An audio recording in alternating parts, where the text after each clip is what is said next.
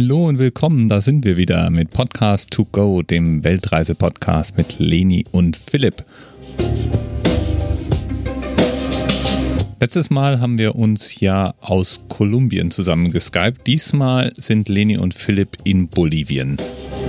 Aber Bolivien und ihre Erlebnisse zwischen Kolumbien und Bolivien sind nicht ihre einzigen Anliegen, weswegen wir heute auch etwas länger als sonst reden. Vielmehr geht es auch nochmal um Pakistan, um das jetzt dann doch langsam absehbare Ende der Reise. Wir reden über Heimweh, über Dinge, die sie vermissen oder auch nicht. Und allerlei Gedanken, die sie sich so machen. Rund um Lateinamerika und wie toll eigentlich Lateinamerika wäre, wenn sie vorher nicht schon spektakuläre Erlebnisse in Asien eingesammelt hätten. Es wird eine tolle Folge, viel Spaß machen und wir freuen uns natürlich wie immer auf euer Feedback. Allerdings wird es diesmal auch ein bisschen dauern, bis sich die beiden zurückmelden. Denn es sind tatsächlich nur noch ein paar Stunden, bis die beiden ihr Containerschiff besteigen und sich auf den Weg nach Spanien machen. Und in der Zeit gibt es nun mal gar keine Verbindung. Viel Spaß also mit Folge 14 und Weltreisegrüßen aus Bolivien.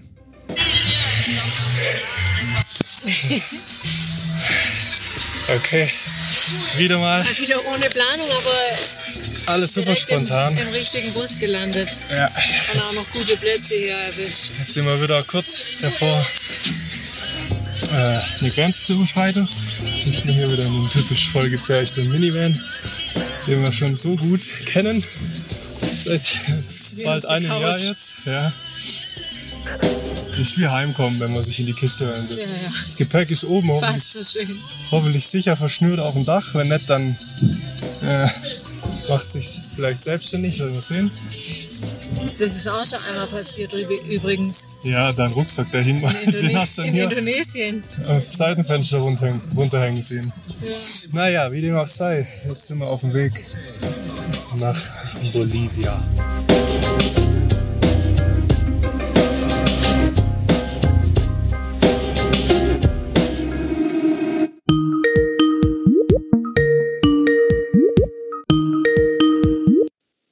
Hallo ihr zwei.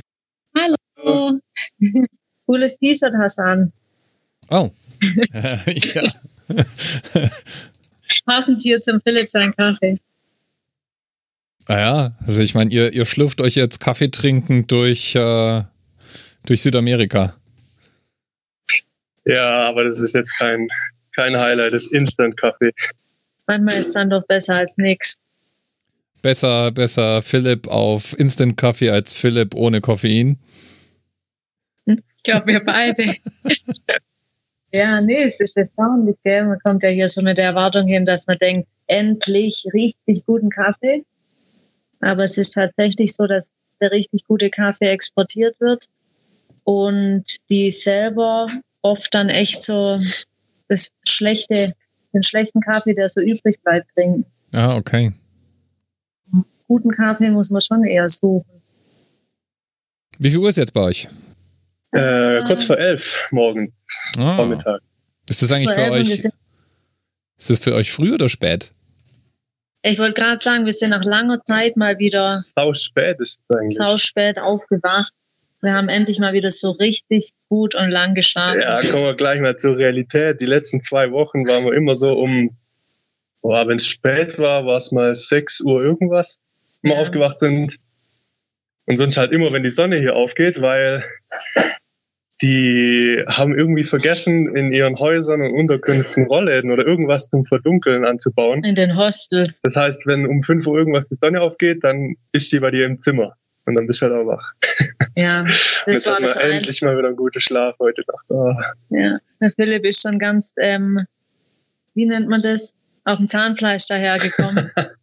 Meine, das, meine ja. Freundin, ich habe gestern einer Freundin mh, so einen kurzen Schnappschuss von uns geschickt und sie hat gefragt, was denn mit dem Philipp los sei. Das sieht aus, als hätte er eine Bindehautentzündung, weil die Augen schon richtig rot Ja, ja. Man, man sieht schon, man sieht schon, die ganzen Monate über hieß es immer auf jedem Bild, ah, wie, wie erholt und entspannt wir aussehen. und jetzt gegen den rot, blutunterlaufene Augen, dunkle Ringe darunter. Gut. Man muss dazu sagen, das war, war kurz nachdem wir hier angekommen sind gestern. Und da hatten wir 15 Stunden Busfahrt über Nacht hinter uns. Und dementsprechend sahen wir halt danach auch aus. Allerdings inzwischen muss, da, muss ich ja 15 Stunden Bus fahren nur noch ein müdes Lächeln entlocken, oder? Ja, der Philipp hat auch gesagt, ach, es war doch eigentlich ganz, war doch ganz easy. Wir konnten sogar zwei Stunden schlafen. Das sind mittlerweile so die Maßstäbe. Ja, wir sind danach, nachdem wir angekommen sind, ähm, sind wir auch gleich in die Untergrund marschiert. Zweieinhalb Kilometer oder so. Damit man auch gleich wieder wach wird. Ja, Hm, Okay, ja, äh, ich meine, hängt auch ein bisschen dann davon ab, wie warm oder kalt es dann dabei ist. Und also sobald mir, sobald mein, mir die Temperaturen zu warm werden, werde ich eigentlich eher immer müde und schlapp. Also ich kann einfach nur so, äh, Ja. ja. Ja, wir waren jetzt lange Zeit ja ähm, immer ziemlich hoch gelegen. Mhm. Da war es dann echt, war es dann schon wieder so weit, dass der Philipp gesagt hat, ihm ist zu kalt. Er will jetzt endlich wieder, er vermisst sein, sein warmes Asien. Aber deutlich weiter unten jetzt ja auch echt. Deutlich weiter, warm. nur noch auf knapp 3000 Meter jetzt. Also schon fast Meeresniveau wieder. Ja, wir hatten hier allerdings heute, heute früh hier in Frankfurt drei Grad. Also war auch hier ziemlich frisch so. Und da müssen wir gar nicht so hoch raus. drei. Wir hatten auch, letzte Woche hatten wir schon 20 Grad. Also es ist äh, so ein Also bisschen, typisch deutsch. bisschen variabel im Moment gerade. Also, und dazu kombiniert mit Regen.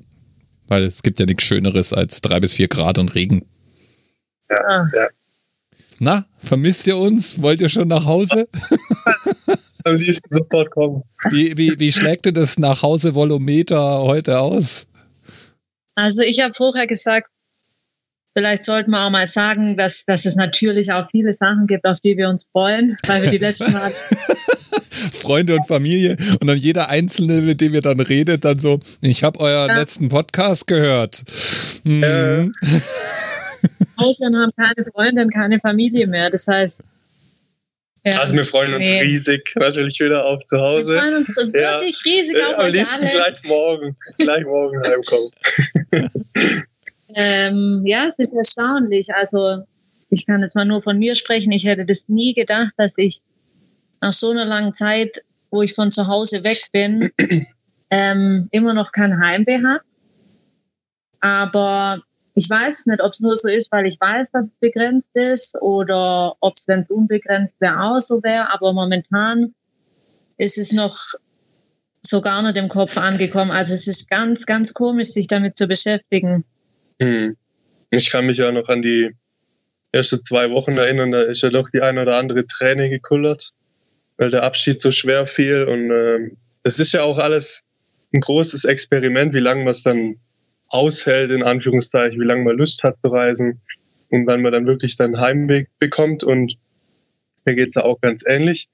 Ich ähm, hätte auch erwartet, dass ich irgendwie zwischendurch mal so richtig, so einen kurzen Moment vielleicht nur krasses Heimweh bekomme, aber das war im Moment noch gar nie so. Ja, ich, Also- ich muss von mir sagen, ich weiß gar nicht, wie sich Heimweh wirklich anfühlt. Also ich, ich, ich kenne, ich, ich weiß von dem Gefühl, ich, äh, ich kenne auch das Gefühl, dass ich jemanden vermisse, also jemanden, aber Heimweh im Sinne von, ich möchte an einen Ort, in eine Umgebung, an mein Zuhause oder so, das habe ich, das habe ich nicht. Also ich, wenn, wenn ich, wenn ich äh, meine Familie um mich habe, dann könnte ich wahrscheinlich permanent unterwegs sein. Ich brauche Hm. weder einen vertrauten, eine vertraute Umgebung noch vertraute Gegenstände. Ich würde mich dann in dem einrichten, was ich so habe, glaube ich. Aber wer weiß, vielleicht, wenn ich jetzt plötzlich unterwegs wäre, entdecke ich dann, dass ich doch des, Heim, der Heim, des Heimwehs fähig bin. Das weiß ich ja nicht. Ich habe es ja noch nicht so wirklich ausgetestet. Wobei, Hm. ich war auch schon drei Monate am Stück unterwegs und hatte da zumindest mal keine Probleme. Ja, das ist bei uns auch so. Also das ist auf jeden Fall personengebunden. Also wenn wir was vermissen, dann sind es ist natürlich an allererster Stelle die Familie und dann die Freunde. Aber es ist jetzt nicht so, dass wir sagen, ähm, Ich könnte mir nur vorstellen, Dort in dort. Stuttgart oder Sindelfingen zu leben. Nee. Und ich denke, es macht auch nochmal einen Unterschied, wenn man, ob man alleine oder jetzt als Paar oder in der Gruppe reist. Ja. Ähm, also ich glaube, wenn, wenn ich alleine reisen würde, dann wäre es mir schon deutlich früher mal so gegangen, dass ich mich wieder zurückgesehnt hätte. Ja. Ja. Wir waren ja einmal zweieinhalb Wochen getrennt. Da war ich allein auf einer Reise. Und äh, da war ich dann nach den zweieinhalb Wochen auch wieder froh. Ja.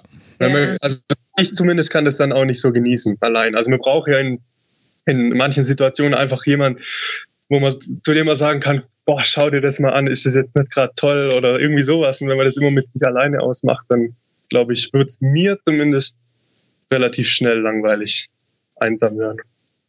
Ja, wobei es gab schon jetzt auch in der langen Zeit gab es schon, ich würde sagen, drei, drei, vier Momente, wo wir schon gesagt haben, boah, jetzt ähm, bräuchten wir eigentlich schon unsere Leute von zu Mhm. Hause. Und da hat's dann, war es dann schon auch wie so ein Gefühl von Heimweh. Aber das Ja. waren halt nur ganz spezielle äh, Momente oder Anlässe, wie so der 30. Geburtstag von Philipp oder die Hochzeit, wo man nicht dabei sein konnte oder der 60. Geburtstag von der Mama, solche Sachen. Mhm. Also da haben wir dann schon gesagt, das ist dann schon echt schade und sowas kann man natürlich auch nicht nachholen. Ja, also wie gesagt, ich weiß gar nicht. Ich, ich selber kenne gar keinen Heimweh so als solches. Und auch von den Kids, ich weiß auch nicht. Ähm, unsere, unsere Jungs sind praktisch von klein auf auch immer so ein bisschen unterwegs gewesen, dadurch, dass ich ja in, in so einem Patchwork lebe und die deswegen auch immer wieder mal zum Papa pendeln und umgekehrt, ja. Ähm, Dadurch waren die auch immer wieder mal unterwegs und nicht bei uns und nicht beim Papa. Und so hat sich das da, glaube ich, auch so ein bisschen anders eingebürgert. Äh, es gibt eine Anekdote von, von unserem Mittleren, dass wir ähm, Weihnachten in den Bergen verbracht haben in der Hütte. Und das war so eine Selbstversorgerhütte und da war, wenn man Strom haben wollte, musste man einen Generator anwerfen, aber ansonsten ähm, war da halt Holz anheizen zu, und so weiter angesagt. Und dann gibt es die Anekdote, dass da Sebastian mittendrin gesagt hat, äh, er hat Heimweh und dann hat halt die, der hat halt meine Frau gesagt, aber warum denn, Bastian? Wir sind doch alle da, ist alles schön. Sagt er, ich vermisse den Strom. Der fand es halt mal ganz grundsätzlich blöd, dass nichts, was mit Strom betrieben ist, auf Anhieb geht, ja, und dass man auch für Licht irgendwie eine Taschenlampe macht, braucht und so Zeug, ja. Das ähm, war dann wohl auch nicht ganz originäres Heimweh, sondern eher das Vermissen der Infrastruktur, die man so daheim dann antrifft. Ja, ja gut, das kriegst du manchmal auch zu hören von mir. Ja, Dass ich sage, ich habe jetzt keinen Bock mehr, ich will jetzt mein eigenes Bett und, dein eigenes Bad. und ähm, so ein Bad und eine Kaffeemaschine. Wenn es gerade im Hintergrund sind, dann sind es die zwei, zwei Hunde, die hier Remi Ja. Remi uns rum machen. ja, Ja, ich meine, das ist natürlich schon so der, der Aspekt, wenn man, wenn man seine eigene Homebase, sein eigenes Zuhause hat, dann, dann kannst du da dein Zeug da hinwerfen, wo du es haben willst und da wirst du es dann auch wieder antreffen und äh, kannst deine Maschine, dein Bett, dein, dein Zimmer, das du zumachst und was weiß ich haben. Und es ist einfach erstaunlich, wie viele äh, Kompromisse man einfach immer ständig eingeht. Also mit jedem Wechsel der Unterkunft mit Hm. jedem Ortswechsel. Ich glaube, das merken wir schon gar nicht mehr. Ich nö. glaube, wir sind mit- mittlerweile so anpassungsfähig wie so ein Chamäleon. Also ich habe neulich erst zu dir ja gesagt, dass äh, von den ganzen Unterkünften, wo wir jetzt übernachtet haben, waren vielleicht fünf dabei, wo ich sage, okay, da hat so gut wie alles gepasst, das war richtig gut. Und der Rest ist so, äh, ja. Also in unserer letzten Unterkunft, die wir hatten, oder vorletzte, hat sie zum Beispiel gemeint, ah, das war doch jetzt eigentlich gar nicht schlecht, das war ganz schön. Ich habe zu ihr gesagt, hast du mal das Bad angeguckt? Das sah aus wie Alcatraz. Also da, da, ist der Schimmel runtergekommen. Die Dusche war offen und nicht mal ein, ein Vorhang oder sowas. ja, Äh, ich glaube manchmal. Ähm, und, und das sieht man aber mit der Zeit sieht man Man das gar nicht mehr so. Du bist ja so abgehärtet. Und äh, ja, also uns macht schon fast gar nichts mehr aus, wo wir schlafen. Irgendjemand schließt dann die Tür auf, hier ist euer Zimmer. Und wir sagen dann immer, oh, toll. und dann sind irgendwann wieder drei Tage vorbei und, und man, ist- man hat es irgendwie gar nicht so richtig wahrgenommen, wo man jetzt eigentlich gerade wieder geschlafen hat.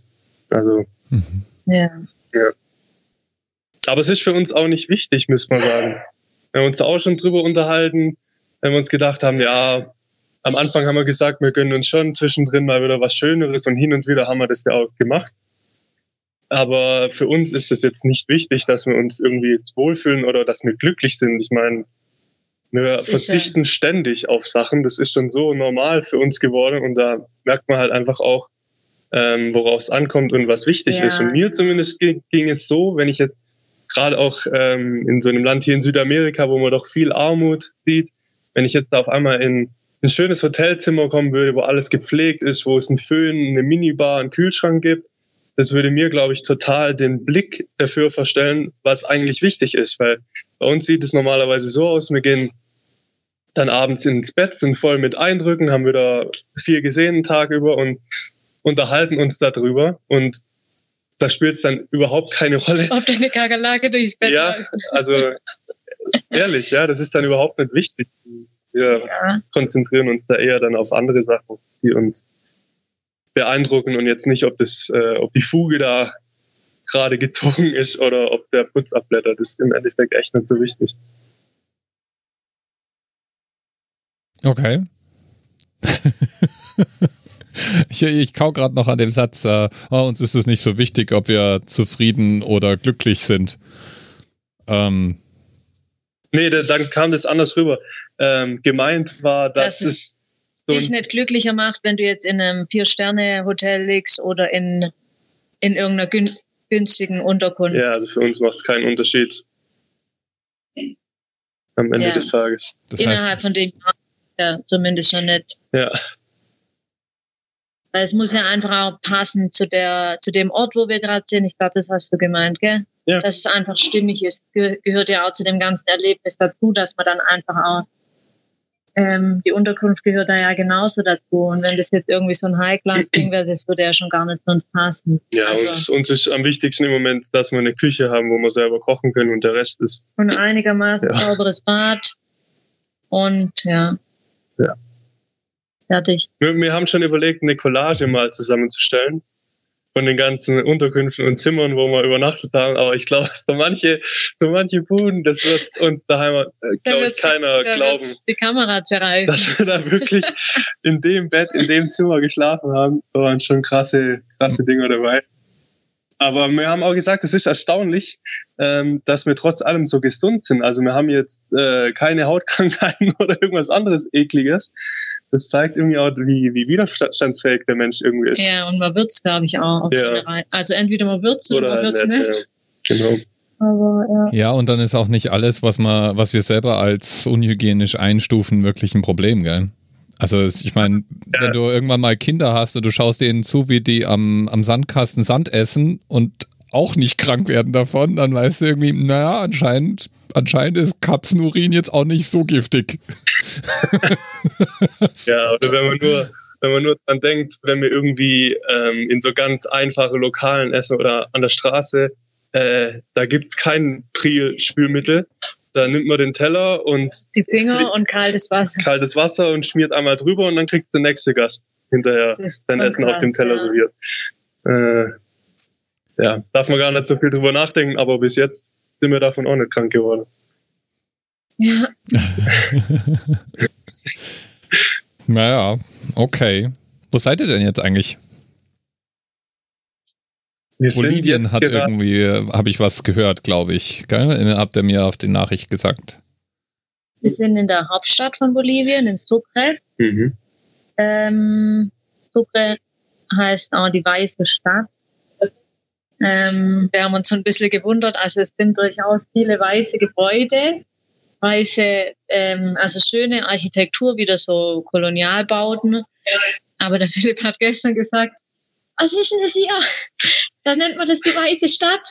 Und dann hängt der schwarze Smog überall an der Fassade, weil hier die Luft ähm, so extrem schlecht ist. Also das Mhm. war aber auch schon in La Paz so. Wir waren davor in La Paz in Bolivien. Also das heißt, wir machen jetzt hier gerade unseren Weg so durch. Und das ist uns echt extrem aufgefallen, wie schlecht die Luft in den Städten hier ist. Also echt Indien Mhm. ähnlich teilweise. Ja. Also La Paz, da haben wir beide fast gleichzeitig denselben Gedanken gehabt und haben gesagt, das ist äh, das erste Mal, dass wir uns auch so eine Atemschutzmaske wünschen. Also es war wirklich, wirklich äh, Ja. grauenvoll, die Luft hat. Okay. Ja, und ich meine, ja.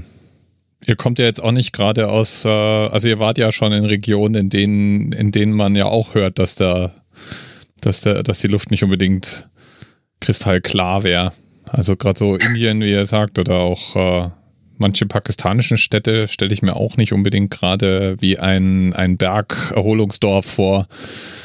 Mhm. Ähm, okay. Was, ja, war, das dann, war das dann so Industrieluft, also so, so Dreck in der Luft oder war das vom Straßenverkehr oder was für, woher kam das? Verkehr, nur der Verkehr. Also die haben halt, ähm, gerade jetzt hier in Bolivien ist nochmal eine Steigerung, die haben totales Chaos im Straßenverkehr und La Paz ähm, ist ja so eine Stadt, die ist in so einem, ja, ähnlich wie Stuttgart, in so einem Kessel gebaut, nur dass sie hier halt, glaube ich, vergessen haben, die Frischluftschneisen freizulassen. Und ähm, in der Innenstadt, da, da fahren halt gefühlt nur solche ähm, Mikros, heißen die hier vor allem rum. Das sind so Kleinbusse. Ja, so ausgemusterte amerikanische Kleinbusse und Taxis. Das macht irgendwie, glaube ich, 90 Prozent vom Verkehr aus. Mhm. Und die pusten aber alle einen schwarzen Rauch in die Luft. Das ist echt, ähm, echt krass und der kann irgendwie nirgendwohin abziehen.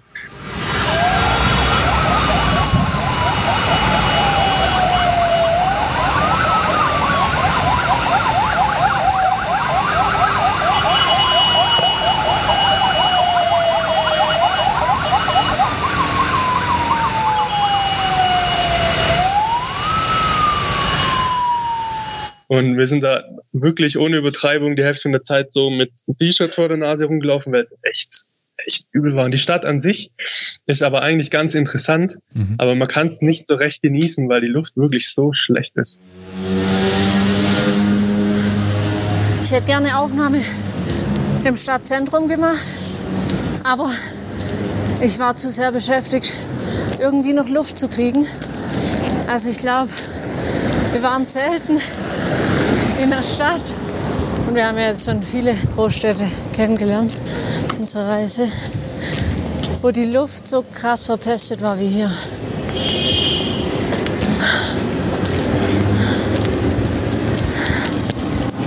Man will eigentlich gar nicht atmen. Das ist echt brutal, gell? Selbst hier, wo nicht so viele Autos fahren, ist jetzt relativ ruhig. Aber zu der extremen Höhe dann noch die krassen Abgase dazu. Man kriegt kaum noch Luft. Ja. ja. Schade. Habt ihr dann daran gleich wieder die Flucht ergriffen? Oder? Nee. Ja, wir wollten, aber wir hatten ein kleines Problem. Also, erstmal wollte ich noch sagen, ich hatte es total gewundert, aber der Philipp hat mir das dann erklärt.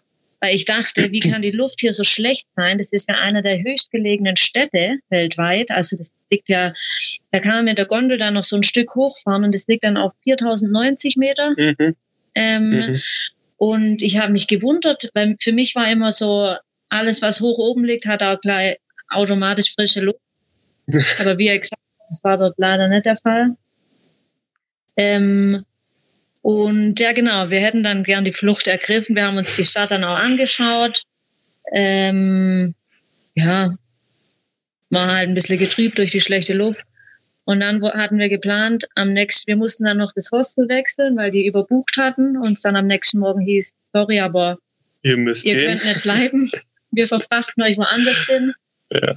Das war uns auch egal. Wie ja. gesagt, wir sind mittlerweile anpassungsfähig. Aber, aber das ist auch wieder so ein, so ein Beispiel, wo man lernt, wie ähm, flexibel man auf so einer Reise werden muss. Also die haben uns dann einfach gesagt, okay, ihr geht jetzt in das und das Hostel, das gehört dem gleichen Besitzer.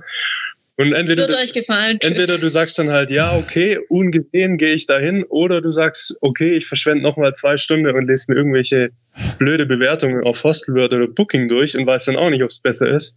Also man muss ja. eigentlich ständig kompromissbereit und flexibel sein. Mhm. Ähm, weil ich glaube, sonst macht es einfach, sonst wird man irgendwann wahnsinnig.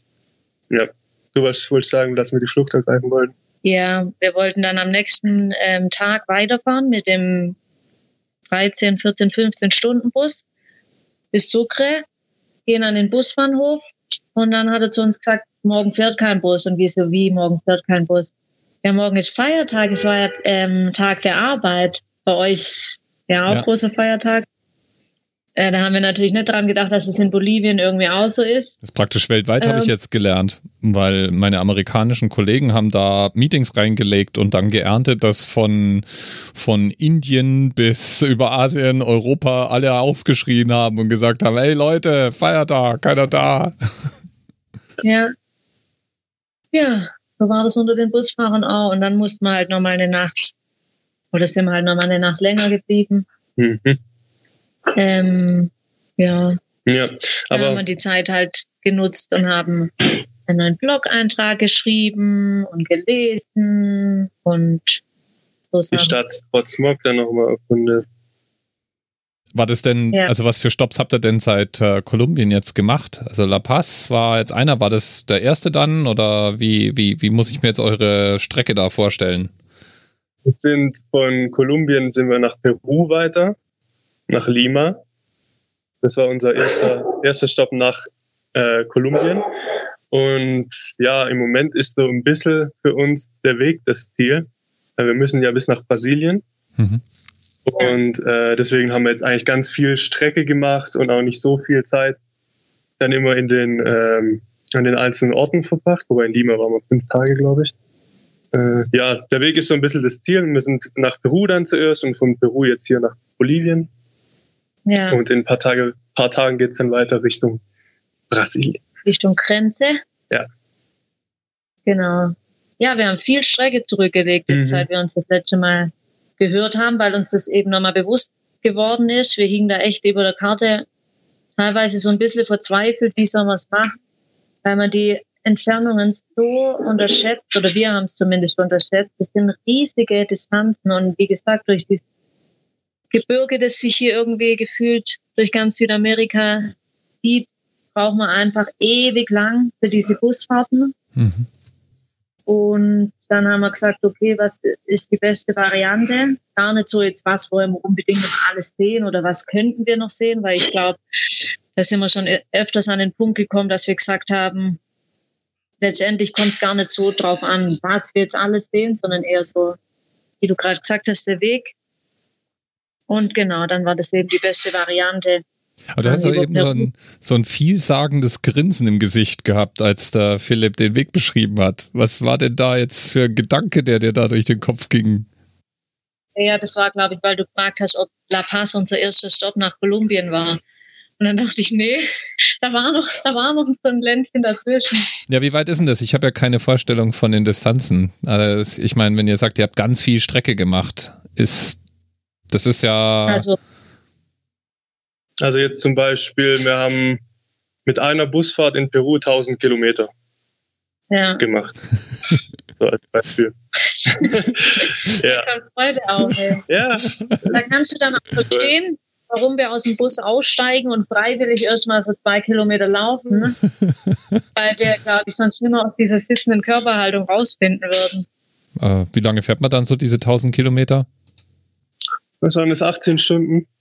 Ja, Ihr Ja. seid einfach wirklich schon inzwischen die harten. Ich weiß nicht, ob ihr mit so verweichlichten äh, Bedingungen wie in, in Deutschland dann überhaupt noch klarkommt. Ich weiß auch nicht. oh Gott, ich glaube, daheim nie wieder Bus fahren, freiwillig. Ist es dann, also ich meine, in Kolumbien war ja euer Eindruck, überall Musik und die Leute sind so fröhlich und alles so, so angenehm und die Natur so toll. Ähm, wenn man jetzt mal kurz die Städte mit der schlechten Luft abzieht, zieht sich das dann durch oder ändert sich die Stimmung von Land nach Land? Habt ihr, habt ihr das Gefühl, da, da seid ihr durch verschiedene Kulturen durchgefahren sozusagen? Definitiv, ja. Also hier Bolivien zu Kolumbien ist ein sehr großer Unterschied. Mhm. Ähm, es ist ganz interessant, weil sich die Bevölkerung hier ähm, ganz anders zusammensetzt als in Kolumbien noch. Also Bolivien zum Beispiel ist ein Land in Südamerika, wo es noch die meiste indigene Bevölkerung gibt. Also so, ähm, also hier sieht so Maya und Ja. Azteken nachkommen oder sowas oder was muss man sich da vorstellen? Die amerikanischen Ureinwohner eben, die Indios. Mhm. Und ähm, ich, also der Staat selber nennt sich auch Plu plurinationaler Staat Bolivien, weil ich glaube, die haben irgendwie 30 verschiedene Ethnien oder sowas und die Wow. Leute sehen auch also wie Ureinwohner aus. Mhm.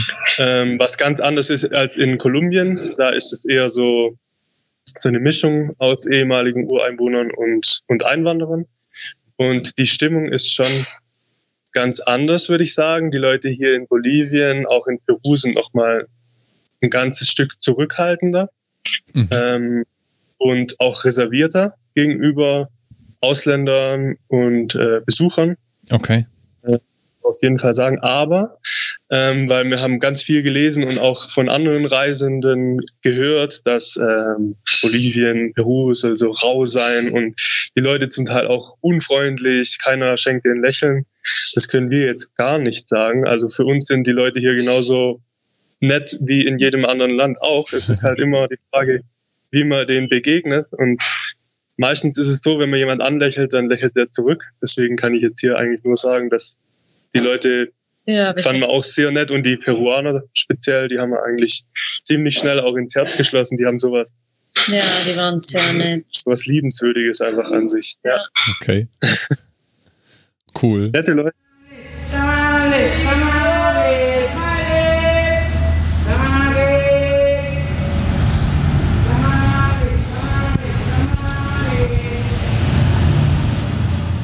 Ja, die Erfahrung haben wir jetzt schon oft gemacht, dass wir alles Mögliche gehört haben und dass wir dann aber einen ganz anderen Eindruck hatten. Mhm.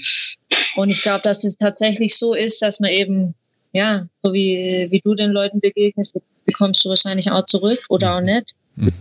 Und deswegen waren wir positiv überrascht von Peru, als auch jetzt Bolivien ist schon rauer, das finde ich auf jeden Fall, wie du gesagt hast. Und die Leute sind auch irgendwie schwermütiger. Mhm. mhm. Die haben auch eine ganz, ähm, zum Teil so eine schwermütige, Ausstrahlung. demütige Ausstrahlung. Die Frauen vor allem. Ähm, die sind auch selbst in der Hauptstadt jetzt hier, das war zum Beispiel in Kolumbien, waren in den kleinen Dörfern, hat man die so traditionell gekleidet gesehen und hier ist es aber in der Hauptstadt zum Beispiel selbst so. Überall also, eigentlich. Kolumbien musste immer so ein bisschen danach suchen, gell? dass man mal so richtig traditionelle gesehen ja, in den hat. Städten waren eigentlich alle so westlich gekleidet wie wir und auf dem Land dann halt Poncho. Und hier und ist halt, hier ist halt in Bolivien jetzt quasi der Großteil ist dort ganz traditionell gekleidet. Ja. die haben auch einen eigenen Namen. Die, die, die Frauen, die heißen Cholitas hier. Mhm. Oder Mami. Die ja. nennen einen immer Mami. Mami, Mami. und das ist halt, glaube ich, so, äh, das sind die, die, die Indigenen. Und die, die, also am Anfang wusste ich gar nichts damit anzufangen, wie die, wie die sich kleiden, weil die haben so ganz weite, fette, lange Röcke an. So Faltenröcke. Dann wie so eine Art äh, Zylinderhut. Ähm, oben obenrum, das ist wie so eine Schürze. Ja, wie eine Schürze. Also ganz viele verschiedene Lagen. Und, und, und Pumps als Schuhe. Ja. Also sieht, sieht total witzig aus, aber das ist die traditionelle und Kleidung bei denen und die sieht man überall. Und die Frauen überall haben alle ganz, ganz lange schwarze Haare bis zum Po. Und dann sind die, haben sie so zwei geflochtene Zöpfe und hinten, das habe ich noch nie gesehen, flechten die die Zöpfe dann, diese langen Zöpfe werden dann hinten nochmal zusammengeflochten, dass es mhm. wie so ein V ist. Und dann haben die hinten unten am Gummi, an dem Zopf, haben die so ein, das ist so ein spezielles Gummi mit so, hängt wie so solche Puschel, so Deko dran. Also echt wie aus dem Bilderbuch, wie so eine Ja, das sieht, sieht, aus, als wäre Zeit hier manchmal stehen geblieben. Ja.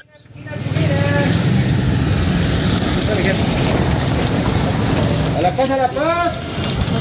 La paz, a la paz, a la paz.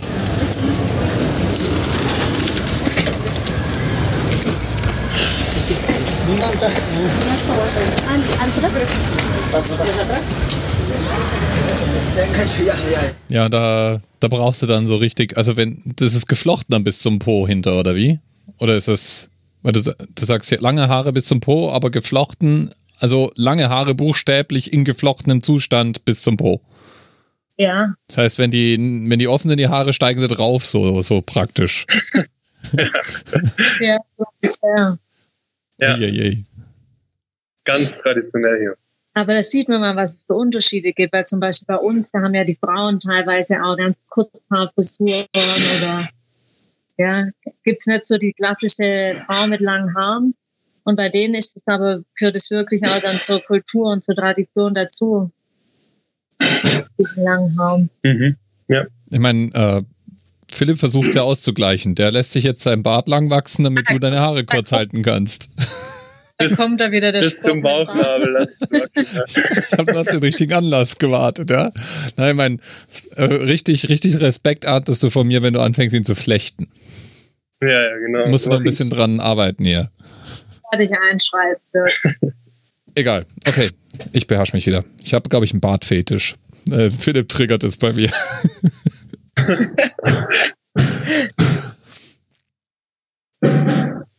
oh, im Hintergrund wird jetzt das Hostel abgerissen.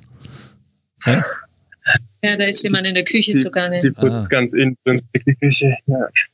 Ja, jetzt seid ihr also, wenn ich das jetzt richtig verstanden habe vorhin, seid ihr allerdings inzwischen wieder auf äh, tiefere Höhenlagen abgestiegen. Also nichts mehr mit äh, 4000 Höhenmeter und sonst wie, oder? Also es ist wärmer und niedriger. Und, Hä? Nur noch 3000. Oh, heißt es dann, ihr seid jetzt praktisch auf einem absteigenden Trend, was so die Höhenmeter angeht? Brasilien liegt definitiv niedriger. Ja. Und unser Stopp, wo dann das Schiff abfährt, ist natürlich Am. Meer. Du errätst es schon. Ja, wir Ja. freuen uns schon, weil wir haben gesagt, ähm, wir haben gesagt, ganz zum Schluss bauen wir uns noch mal ein bisschen Zeit ein, dort wo, die, wo das Schiff dann abfährt. Verbringen noch mal ein bisschen Zeit am Meer. Da freuen wir uns schon drauf. Ich meine, ihr werdet ja dann ganz viel Zeit auf dem Meer verbringen. Ja, aber auf dem Meer ist nicht am Meer. ja. Am Rettungsring können wir uns abseilen lassen ins Meer. Genau, uns hinter das Schiff uns herziehen lassen. Wunderschön. Genau. Im abgelassenen Schweröl planschen. Ja, Oh. genau. Bin ja mal gespannt, was ihr, was ihr da so für Bilder dann habt, wie man sich das vorstellen muss, den Alltag auf so einem, auf so einem Ding. Sind wir auch Sind wir auch gespannt. gespannt. Vor allem- wir, ja. Ja, wir hoffen, dass es, dass es gut wird und dass es sich lohnt, weil wir sind natürlich sehr aufgeregt. Es ist nochmal so ein richtig großes Ereignis für uns dann Ja. am Schluss, diese Ja. Sprachtschiffreise. Und es stand ja zwischendurch schon immer mal wieder auch so ein bisschen auf der Kippe, weil das dann, Na, da mein Auf- Fuß knabbern. weil das dann auf Anhieb nicht ähm, geklappt hat. Und dann mussten wir wieder das noch nachreichen und das noch organisieren. Also, wir in, sind immer noch nicht fertig. Man, das ist unheimlich viel Organisatorisches. Okay. Äh, warum jetzt da so speziell? Was ist denn? das ist, ähm, also einerseits, da sind ja zwei Parteien involviert. Das eine ist die Agentur, über die wir buchen, und das andere ist die Reederei. mhm. Und, und die wollen halt beide verschiedene Unterlagen. Man muss ein Gesundheitszeugnis einreichen. Mehrere. Ja, Zu Beginn der Buchung, dann nochmal kurz vor Abreise der Buchung. Dann zig Formulare. ja, Es ist echt, ähm, ich glaube, ein Hauskauf in Deutschland ist einfach. ratzfatz erledigt im Vergleich dazu, was wir jetzt da schon alles machen mussten. Aber ich glaube, es wird richtig cool. Und, aber wir, wir müssen ehrlich zugeben, dass und äh, hier in Südamerika, glaube ich, hatten wir nochmal eine richtig schwierige Phase, Ja, Mhm. was so das angeht, wie wir jetzt die Reise weitergehen. Weil, also in Kolumbien hat es uns ja super gut gefallen, aber uns hat trotzdem so zwischendrin immer dieses Quäntchen Freiheit und Abenteuer gefehlt, weil man bewegt sich da einfach anders fort, als, in, als wir es in Asien acht Monate lang gemacht haben. Und als wir dann in Peru angekommen sind, da oh, hatten wir so, ein, so eine kleine Krise. kleine Krise, wo wir die ganze Zeit überlegt haben, wie machen wir das jetzt weiter, dass wir uns A nicht überfordern, weil die Strecke noch so lang ist und dann irgendwann zwischendurch sagen, hey, was, also nur im Bus wollen wir dann auch nicht sein Mhm. und dass es uns halt irgendwie auch noch Spaß macht. Da wir, Wir hatten ich, irgendwie so ein bisschen den Reiz verloren, weil wir, also wir hatten schon einfach auch so eine gewisse Erwartung an Südamerika. Hm. Es war ja für uns auch dann ein großes Abenteuer, den Kontinent zu wechseln und dann eben so die asiatische Kul- Kultur kannten wir ja schon so ein bisschen, auch von vorherigen Reisen und Südamerika war halt für uns so ganz neu. Mhm. Und also wenn ich an Südamerika gedacht habe, Hm?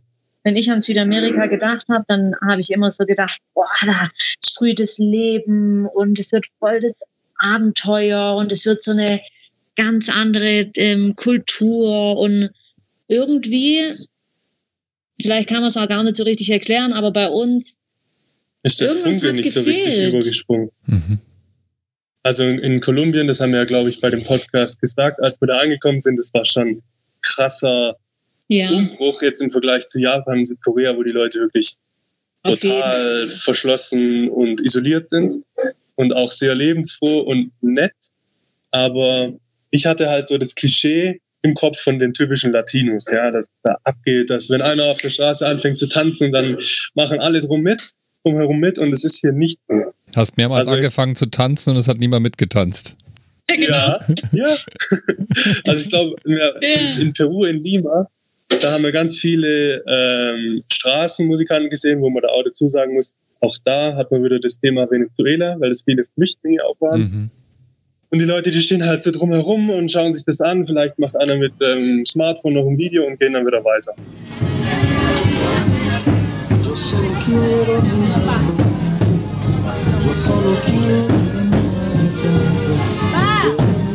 Und Leni war, glaube ich, einmal die Einzige, die so bisschen mitgeschunkelt hat und da macht halt keiner mit. Also es ist nicht so, wie man sich das vorstellt, dass sie so Feuer im Blut haben. Und einmal war es ganz witzig, in einem Hostel, da hat eine, eine Mitarbeiterin hat so ein T-Shirt angehabt und da stand hinten drauf irgendwie Latino Fever oder sowas und dachte ich mir, zeig's mir doch mal, wo ist Hey, das Feuer? hallo, Nee, das zeig's mir doch mal. Okay.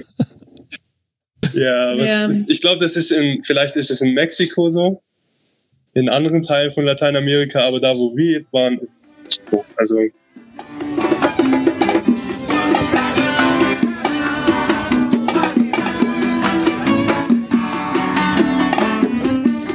Wir hatten teilweise echt das Gefühl, was, wo sollen wir hingehen? Weil irgendwie, wir haben uns über die Karte gehangen und haben Mhm. gesagt, okay, wir müssen bis da und da in Brasilien sein. Egal was wir uns, welche Möglichkeit wir uns angeschaut haben, irgendwie hat uns nicht gereizt. Dann wussten wir nicht, ist es, weiß nicht, ist es normal nach so einer Zeit, die wir jetzt unterwegs sind, ja, oder ähm, ist es vielleicht auch einfach so, ich habe irgendwann zu ihm gesagt, wie kann uns die Kultur hier reizen, wenn uns das gefällt, was wir in den letzten Monaten erlebt haben. Also so Sachen wie, weiß nicht, wir kommen immer wieder drauf zurück, aber dass so man Sachen einfach wie zum Essen von jemand eingeladen wird. Iran, Pakistan, Indien, auch Russland und es waren alles schon sehr spezielle Länder und das hat uns ja voll gepackt. Und dann habe ich zu ihm gesagt, wie, dann ist es vielleicht doch auch normal, Mhm. dass uns jetzt das gar nicht gleich gut gefallen kann. Aber ja, weil ich hatte dann, warte, ich muss noch Ja. kurz, ich hatte dann auch ähm, mit meinem Papa sogar telefoniert und er hat dann auch zu mir gesagt, ihr könnt nicht immer noch eins oben draufsetzen. Manche Sachen kann man auch nicht toppen. Mhm. Und ja, das war dann für uns auch echt eine große Aufgabe, das erstmal einzuordnen und daran jetzt auch eben das Positive zu sehen oder Ja. Gefallen dran zu finden. aber es Ja. ist auch eine Typsache.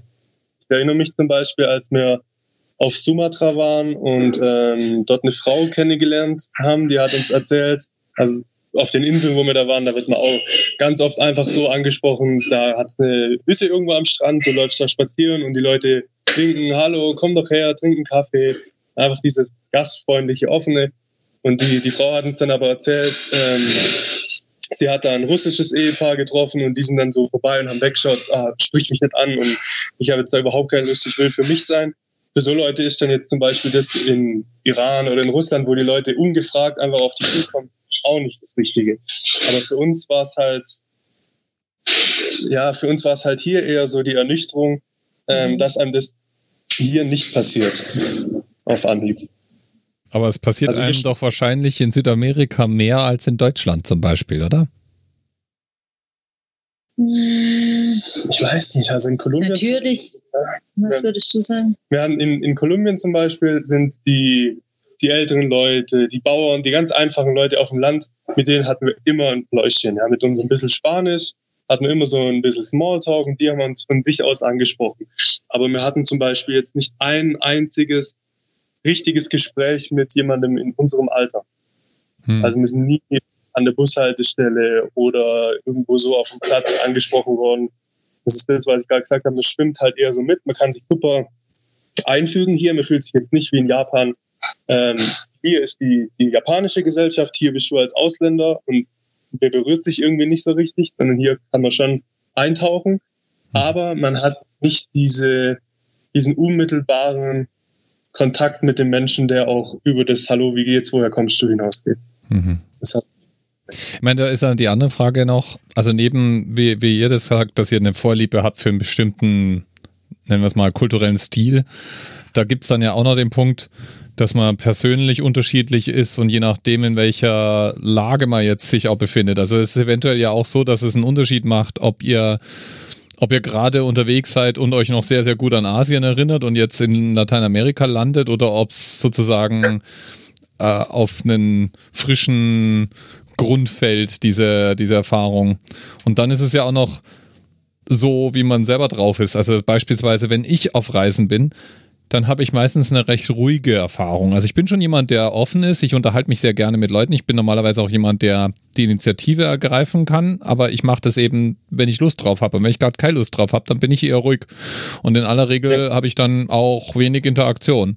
Meine Frau hingegen, mhm. die ist die, die Art von Person, die an der Supermarktkasse plötzlich drei neue Freunde findet, ja, die, die irgendwie, äh, egal wo wir hinlaufen, die, wenn die sich in den Zug setzt, um irgendwo hinzufahren, hat die hinterher 25 neue Geschichten von Leuten, wo ich mir denke, boah, so interessante Leute würde ich auch gerne mal treffen wollen, ja, mit denen sie sich dann da unterhalten hat. Und das, also ist da dann eher so eine, bei ihr so eine Typfrage. Und das, obwohl wir beide tendenziell eher so ein bisschen auf der extrovertierten Ecke landen. Also ich durchaus auch kein Problem habe, mich auf Leute irgendwie einzustellen.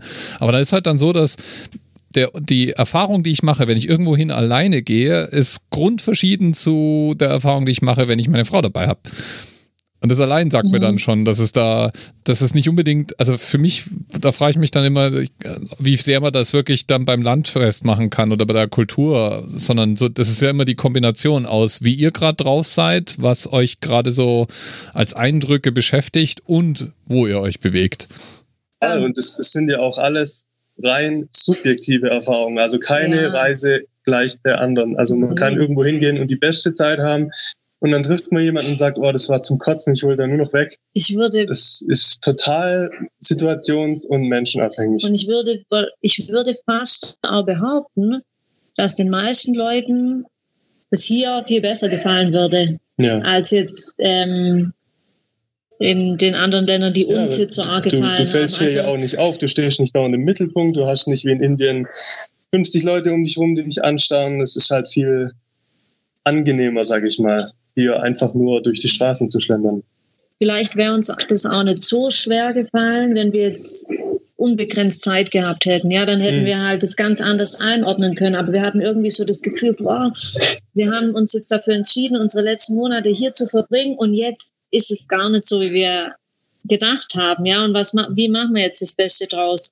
Wenn wir jetzt unbegrenzt Zeit gehabt hätten, dann hätten wir gesagt, ja gut, jetzt gucken wir uns das halt mal an und dann, wenn es uns reicht, gehen wir weiter. Aber das war halt nicht der Fall. Und wir wussten auch, wir können jetzt ja auch irgendwie nicht weg, weil das mit dem Schiff, ja, wir haben dann kurz so Hirngespinste, das mit dem Schiff irgendwie zu lassen und dann haben wir gedacht, ja, aber was machen wir dann? Das ist irgendwie auch keine richtige Alternative. Und jetzt hier zu flüchten sowieso nicht. Und ja, aber es war einfach nicht so ganz einfach. Ja, und irgendwann haben wir halt sagen, wir haben uns dafür entschieden und wir machen jetzt einfach das Beste draus. Und das ist ja auch, also woran wir halt so geknabbert haben, war, dass wir uns nicht hier so bewegen können, wie wir genau. es gewohnt waren, über, über ein Dreivierteljahr. Also das Trennen ist hier nicht so einfach. Äh, die Strecken sind sehr, sehr anstrengend. Ähm, man kommt nicht so leicht in Kontakt mit den Leuten. Äh, man glaub, hat nicht dieses, dieses Abenteuer-Feeling. Das hat mir ja auch so gefehlt. Ja, und dass man einfach spontan sein kann. Ich glaube, das aller, allermeiste, was uns so gestört hat, war, dass wir quasi hier ankamen und sofort dieses Sicherheitsthema aufkam. Und das hatten wir, natürlich gab es in den anderen Ländern auch. Also keiner kann mir erzählen, dass Pakistan ein sicheres Land ist zum Reisen. Ja, da können wir nachher noch was dazu sagen. Aber dieses, dass wir wussten, ne, wir müssen jetzt von heute auf morgen plötzlich uns ganz anders bewegen und wir sind irgendwie eingeschränkt in unserer Freiheit, ja, wegen dieser Alltagssicherheit. Ja. Das hat uns gestört, weil wir sind halt die letzten Monate, das war immer so egal zu welcher Tages- oder Nachtzeit, wir konnten einfach raus, auch wenn es dunkel war. Mhm. Und es war auch so, das hat auch dieses Freiheitsgefühl so ausgemacht. Ja, und hier waren wir plötzlich dann getaktet. Wenn es dunkel wurde, mussten wir drin sein.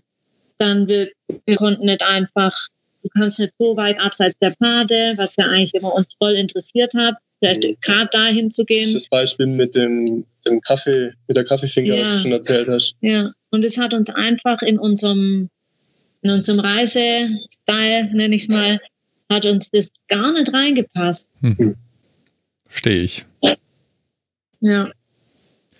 Wie ist es dann? Seid ihr jetzt unterwegs auch anderen Reisenden begegnet und habt da euch dazu ausgetauscht? Gibt es, ist es, ist es so ein. Also, wir haben zum Beispiel diese Schweizer, die zwei Jungen getroffen, die hier, die eine Weltreise machen, eine Weltreise, eine Langzeitreise nur in Süd- und Lateinamerika. Mhm. Äh, und denen haben wir uns auch drüber unterhalten. Und die haben gemeint, ja, so im Großen und Ganzen ist es schon relativ sicher, hier zu reisen, aber gleich in den ersten drei Tagen in Ecuador ist mir das Handy geklaut worden. So. Mhm. ja, also es ist halt ähm, ganz schwer hier einzuschätzen, ob jetzt wirklich, ähm, ob man sich unbeschwert auf der Straße bewegen kann oder ob nicht im nächsten Moment was passieren könnte. Mhm. Ich zum Beispiel ich bin in Indien, egal in welchem Land davor, bin ich völlig unbedarft rumgelaufen, Geldbeutel in der Gesäßtasche hinten drin, alles easy. Aber hier habe ich immer, immer bin ich so mit einem halben Gedanke an meiner Hosentasche und fasse mir mehrmals hin, ob noch alles da ist. Mhm. Und allein das ist jetzt für uns schon eine Einschränkung. Mhm. Und man muss schon aufpassen, weil, also sobald es dunkel wird, es ist so einerseits ein Klischee, andererseits ist es wirklich wahr ändert sich die Stimmung auf den Straßen. Also das ist uns hier, als wir nach Peru gekommen sind, nochmal im Vergleich zu Kolumbien deutlich geworden, dass da wirklich dann auf einmal andere Leute unterwegs sind. Mhm. Ähm, und dass man echt anfängt, so zu schauen, kann ich jetzt hier noch rechts abbiegen oder so und nicht lieber wieder zurück ins Hostel. Und die Gedanken, die treiben einen dann schon um. Mag sein, dass da in den meisten Situationen gar keine Gefahr droht, aber man kann es einfach nicht einschätzen, man weiß es nicht. Und wir haben schon genug Geschichten gelesen und gehört, wo Leute dann äh, beklaut worden. Wir haben eine jetzt hier erst vor ein paar Tagen getroffen, ähm, von denen sind Freunde, mehrere Freunde mit einer Waffe bedroht worden, ausgeraubt worden. Ei, das ei, passiert hier.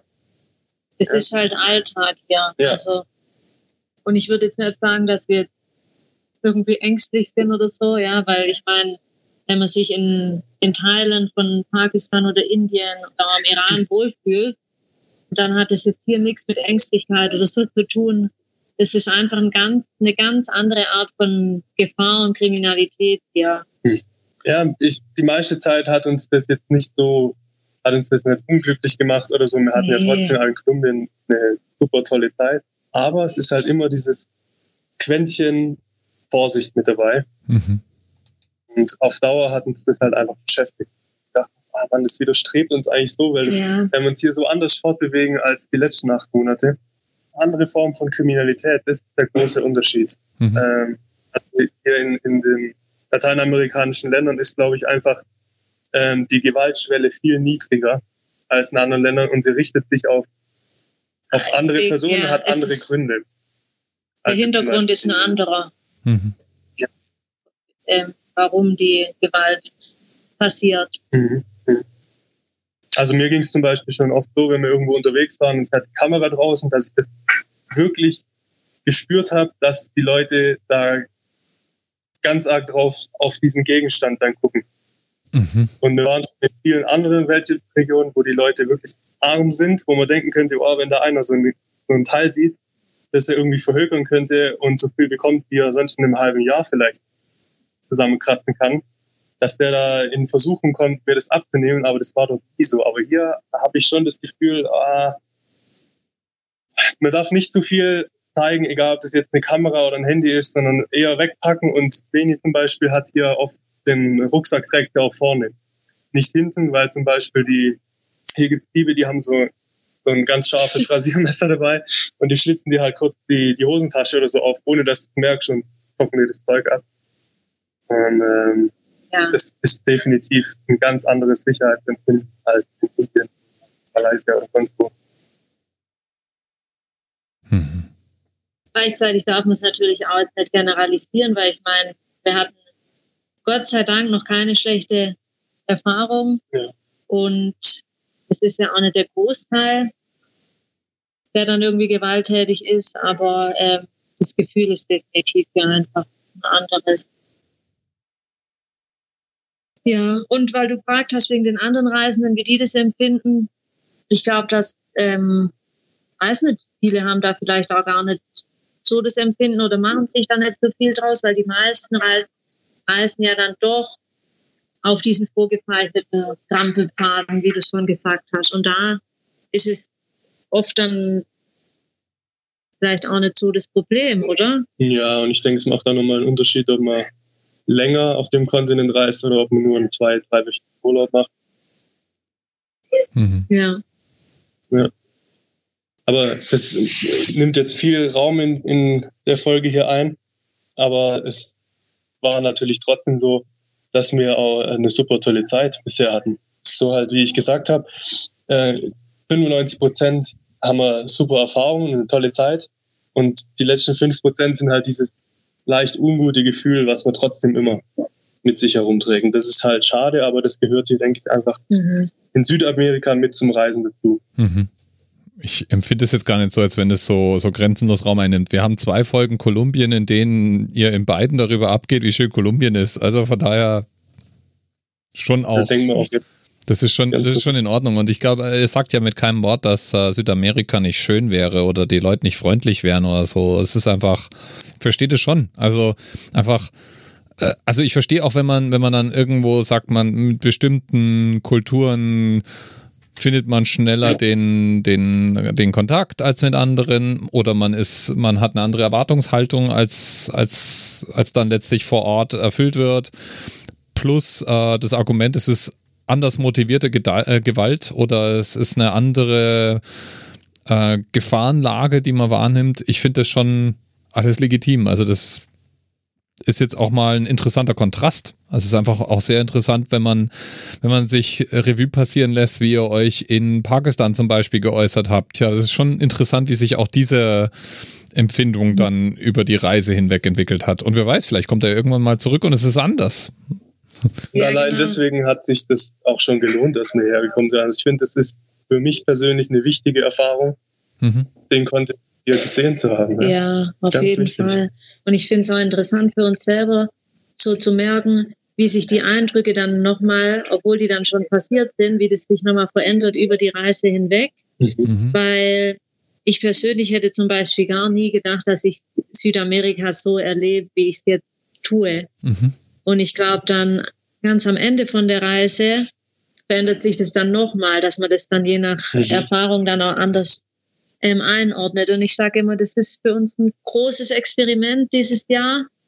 Und wir lernen, lernen natürlich auch ganz viel über uns selber, weil man hat ja immer so eine bestimmte Überzeugung, dass man meint, man wüsste, wie sich das und das anfühlt oder was einem gefällt und was nicht. Und da lernen wir jetzt schon nochmal ganz viel auch dazu, finde ich. Ich meine, wir haben jetzt, ich glaube, alle Fortbewegungsmittel, die es so gibt, haben wir durch. Alle möglichen Bus- und Minivan-Varianten, äh, Trampen, Laufen, Wandern und so weiter. Und das ist, so wie du sagst, halt von A bis Z ein großes Experiment, wo man dann einfach mit der Zeit auch lernt, was einem gefällt, wie man gerne reist. Und ich meine, daheim haben wir auch uns über die Landkarte gebeugt und geguckt, welche Länder wollen wir bereisen und und wie viel Zeit wo und das ist alles, das kann man alles überhaupt gar nicht abschätzen.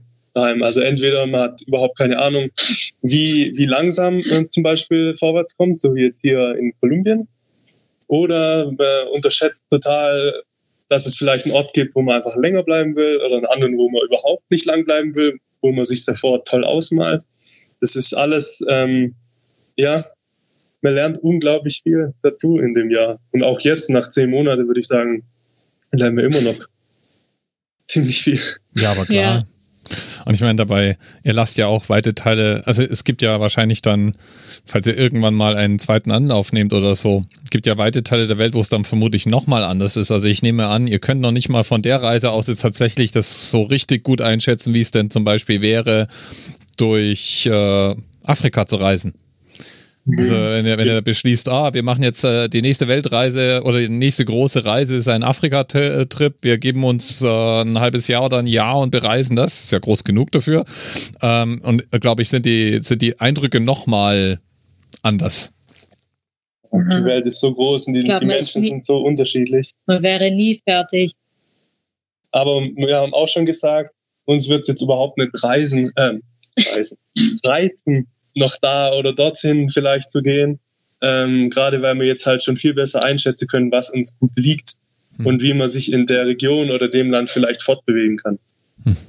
Also ja. uns liegt halt eher so dieses äh, Freie und Spontane und dass wir von heute auf morgen entscheiden können, wir machen jetzt, wir gehen da und dahin und das ist dann auch möglich und nicht dieses eher ist so ein bisschen eingegrenzt und äh, kann nicht zu weit abweichen von den ausgetretenen Pfaden. Mhm. Und das schränkt dann halt für uns auch schon die Reiseziele oder die Regionen ein, wo wir überhaupt noch Lust hätten zu gehen. Also wir haben das jetzt alles ausprobiert in dem Jahr und jetzt gehen wir heim und machen es nochmal gescheit. und weil das eh alles nichts bringt und weil man am Anfang noch gar keine Ahnung hat, wie das alles läuft, bereiten wir einfach gar nichts vor. Ja, genau. Das wäre ja mal was anderes als sonst. Ich glaube, mein bester Tipp, wenn jemand sowas machen will, wäre überhaupt nicht so viel vorbereiten. Vielleicht die, ja. die ersten paar Stops und dann einfach schauen, wohin es dann treibt, weil wir haben das immer wieder gesagt, auch zum Beispiel unsere Entscheidung dann nach Sumatra zu gehen. Das war reines Bauchgefühl und wir haben, wir sind bis jetzt immer am besten gefahren, wenn wir einfach so auf unser Bauchgefühl gehört haben. Waren immer die mhm. besten Entscheidungen. Ja, wobei man sagen muss jetzt, wo diese schwierige Phase war mit Südamerika, hätten wir da auf unser Bauchgefühl gehört, dann hätten wir vielleicht schon auch die ein oder andere Dummheit begangen, weil da war es uns kurzzeitig echt ja. so, dass wir gesagt haben, wir müssen sofort hier weg, wir machen alles anders, wir blasen das mit dem Schiff ab. Und da war es ja dann schon so, dass wir gesagt ja. haben, okay, jetzt müssen wir, auch wenn es sich nicht so gut anfühlt, jetzt einfach mal ein bisschen auf dem Boden bleiben und mal logisch äh, entscheiden und ja gut, das war nichts. Aber vieles kann man natürlich nicht planen ja. und vorbereiten. Wobei das ja auch interessant ist, weil es ist ja auch eine Aufgabe, mit der ihr die ganze Zeit konfrontiert seid. Also die Frage, na, wohin denn von hier aus, ist ja eine Frage, die euch nie abgenommen wird. Das ist eine Frage, die wir daheimgebliebenen ja gar nicht haben. Wir sind immer, da, wir, wir fahren immer wieder nach Hause zurück. Und die Frage, wohin denn jetzt, stellt sich ja gar nicht, weil ja, du meanderst zwischen Arbeitsplatz, Supermarkt ums Eck, Friseur, Kino und daheim hin und her. So, so ganz grob gesagt. Und ja. bei euch ist es so, selbst wenn sich gar keine Frage stellt, die Frage, naja, wohin denn jetzt, die stellt sich nach ein paar Tagen ganz automatisch, oder? Ja, und es ist auch ein Aspekt, wo wir erst die Tage drüber gesprochen haben, wo wir gesagt haben, was was ist eigentlich das Schöne daran, wieder heimzukommen. Und dann hast du auch gesagt, sich mal keine Gedanken mehr machen zu müssen, was ist morgen mhm. oder wie geht's, wie geht's weiter. Ähm, das fällt dann ja auch weg. Ja klar, es ist halt Dieses ständige sich äh, kümmern müssen und es ist einerseits natürlich die Freiheit, dass du machen kannst, was du willst, wobei das auch nicht immer so geht, wie man sich das vorstellt. Aber andererseits musst, du halt immer gucken, du musst immer überlegen, wo steige ich jetzt wieder ab? Und dann verbringst du Zeit damit, liest dir die Bewertung durch oder irgendwann steckst du es ganz auf, weil du denkst, es bringt sowieso nichts. Und du, du musst ständig von Tag zu Tag dir halt Gedanken machen. Ich habe dann gesagt, du kannst nicht einfach hier dich aufs Sofa fläzen und mal drei Stunden was weiß ich, Netflix glotzen oder so. du, musst dir, musst dir immer was überlegen, ja? ja, im Moment ist Game of Thrones Season 8. Die letzten. Das haben sie doch.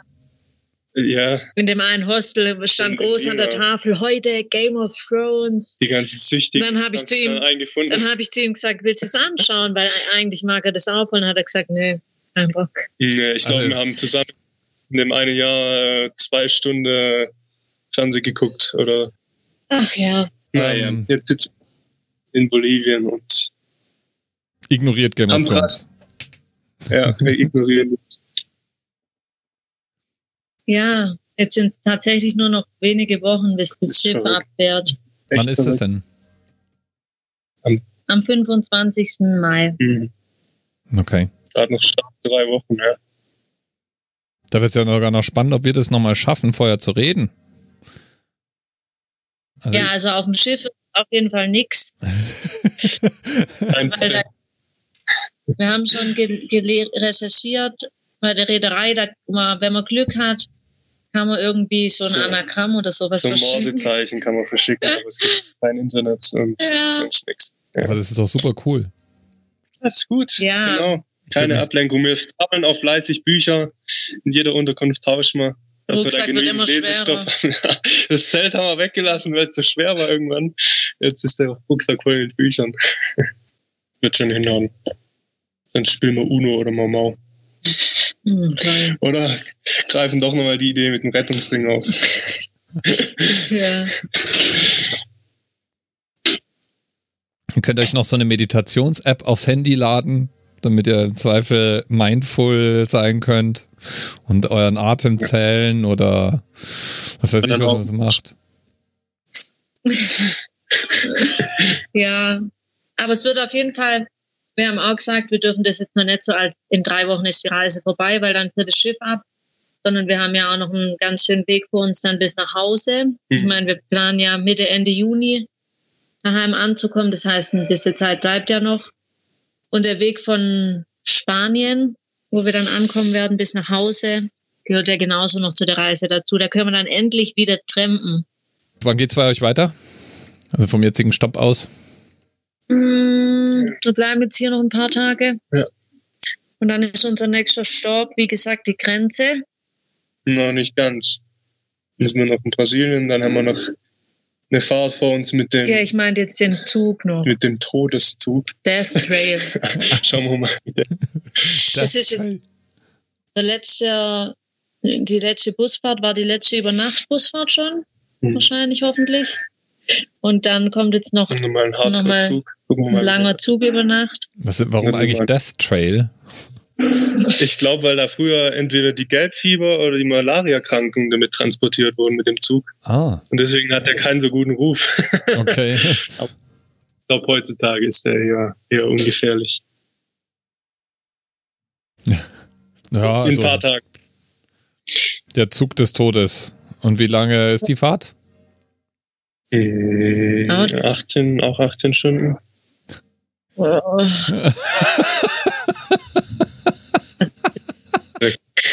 also es ist das gemacht und am Ende mal eine Statistik. Zeit. Genau. An manche Sachen gewöhne ich mich dann halt doch nicht. Ja. Es ist nicht so, dass ich freudig eher in den Zug springen. Ach komm schon. Nee. Kommt da keine Lust auf, wenn also, der Zug schon Todeszug heißt. Ich sag ja Busfahren und wahrscheinlich auch Zugfahren, da habe ich. Ach, ich muss immer wieder, muss ich dann die Stimmung heben. Ja. und zur Belohnung kriegt man dann morgens irgendwie so eine Plörre und oh. Naja. Ein Kaffee mit, äh, mit Plastikstrohhalm zum den Kaffee schlürfen. Ja, 18 Stunden, also Entschuldigung, war jetzt gerade zu schön, so als Reaktion. Ja. Ja. So Kriegen wir auch rum. Ja. Das äh, kommt dann da auch irgendwann an. Wenn ja. ihr dann daheim als erstes Mal, wenn ihr euch erstmal daran gewöhnt, wieder mit dem Euro zu bezahlen und das auf der ganzen Strecke, Ach, das ist auch sowas. Stimmt. Wir müssen ja ständig immer in jedem Land dann umrechnen. Also jetzt ist 1 zu 8, morgen ist dann 1 zu 3500. Mal wieder 1 Euro ist 1 Euro, das wird auch schön. Wolltest du nicht noch was erzählen von, ähm, hast du vorher gesagt, da kommen wir später dazu, was war das? Das mit äh, zum Thema Tourismus noch eine Abrundung. Ach, wir haben übrigens ergeben hat noch. Ja, und wir haben übrigens schon prompt ähm, von den fleißigen Hörern, äh, die immer unter den ersten sind, haben wir schon wieder sehr nette Rückmeldungen bekommen. Mhm. Und unter anderem auch zu dem Thema Tourismus, dass wir das nochmal glaub, auch mal kritisch aufgegriffen haben. Wichtig, ja, dass das auch mal angesprochen wird. Ja, sehr positives Feedback an den Podcast im Allgemeinen, mhm. also auch an dich. Dankeschön. die haben dann euch direkt angeschrieben, oder wie? Ja, ja, in WhatsApp. Ja. Und wir haben uns das nochmal überlegt, was das eigentlich für eine krasse Zahl ist, 300. Zuhörer. Also wir haben dann so überschlagen, die Leute, die wir vielleicht noch zusammenkriegen, die das hören.